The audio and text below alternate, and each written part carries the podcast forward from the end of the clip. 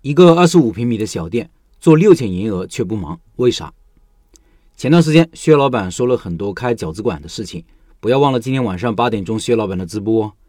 有没有发现这些年发展的比较好的一些饺子品牌，基本上都是堂食加零售的模式在做，就是顾客可以在店里坐着吃，也可以买新鲜包好的饺子回家自己煮着吃。原先一些小个体饺子馆也会在门口写上“鲜饺外带”，是不是因为疫情管控？催生了这样一种需求呢？我觉得不是的，这个需求一直都在，疫情只是火上浇油。我家就是生饺外带的顾客，小区门口有两家饺子馆，我和我老婆都是他们的常客。两个店都有大大的现包饺子展示窗口，看着他们把刚点好的饺子包好、打包好，然后给到我手上。我女儿喜欢吃饺子，又懒得自己弄，很多时候路过店铺时也未必饿，于是就打包回家自己煮着吃。即使没有疫情。外带的需求也会不断提高，因为这也是商家需要的。因为外带可以极大的提高营业额，提高平效。一个店铺的面积是有限的，饭点的时间也是极其有限的，中午和晚上就那么两三个小时。如果只是依靠堂食，平效就会低很多。在店铺租金居高不下的情况下，你要开店，想要提高开店成功率，一定要想方设法提高平效。平效是啥？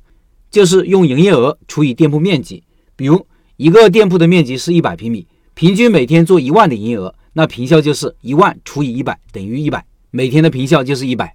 我们小个体对这个数据可能不太关心，因为大多数人只有一家店。但是当你有两家店时，你就会用这些数据来做对比分析。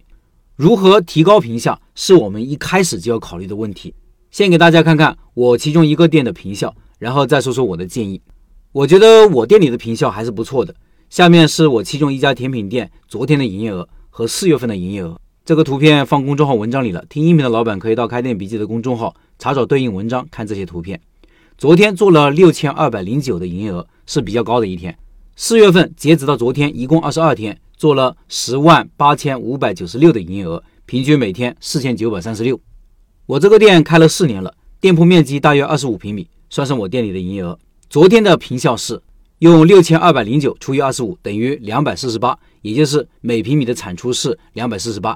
四月份平均的平效是四千九百三十六除以二十五等于一百九十七。可能很多人对这个数字没多少概念，你可以想一想，一个一百平米的餐厅，如果按照我这个平效的话，它的营业额应该是两万四千八百，或者至少一万九千七百每天。一个小饭店每天两万多的营业额，你想想多火爆！但是我店里的生意不火爆，起码看上去不是生意火爆的店。即使昨天营业额高的一天，也看不到很多人。为啥呢？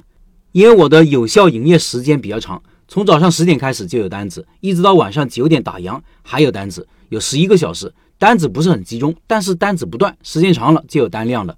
一般的餐厅有效营业时间就是饭点，一共四五个小时。我店里有固定的、不固定的团购订单，偶尔来一两个大订单，问题也不大。昨天营业额高，是因为有两个大订单，下午三四点的时候最闲的时候送走了。大订单都是提前几天预定的，准备工作早早就做好了，所以店员可以有条不紊的正常工作。再一个，这个店外卖比重占了百分之六十，这也是店里见不着几个顾客的原因。我的另外一家店线下营业额就高一些，中午忙的时候顾客可能还要等。我很难想象，如果这个营业额都是靠堂食的话，那得需要多大的场子。所以要提高平效。可以做三个工作，第一个，增加外带、外卖和团购的比例，而且要有意的引导顾客外带，或者有意的提高外卖比例。饺子店这两年发展堂食加零售，就是这个原因。老板在运营店铺的过程中，要多挖掘产品的使用场景，然后推出相应的产品或者服务来满足。第二，增加有效营业时间，饺子外带就有这个功能。以后去饺子店不一定是饭点，不一定是饿了的时候，而是其他时候。方便的时候，你想去的时候，路过看见了，带一份回家，这就相当于增加了营业时间。很多生意传统的有效营业时间也许确实不长，这个是痛点。要增加时间，需要你的创新，差异化由此产生。第三，日常的运营上要多引导，比如活动上可以推出非饭点买饺子一律八折优惠，产品组合上可以增加不同营业时间的产品。当然，想要提高评效，还有很多基础工作要做，比如产品标准化操作，最好是能批量化操作；生产效率一定要提高，很多准备工作要提前准备好，而不是顾客点单以后才开始操作。这些基础工作啊，是提高评效的前提。最后，不要忘了今天晚上八点，薛老板的第三场拜师学艺项目直播介绍，音频下方有二维码，扫码加入直播群。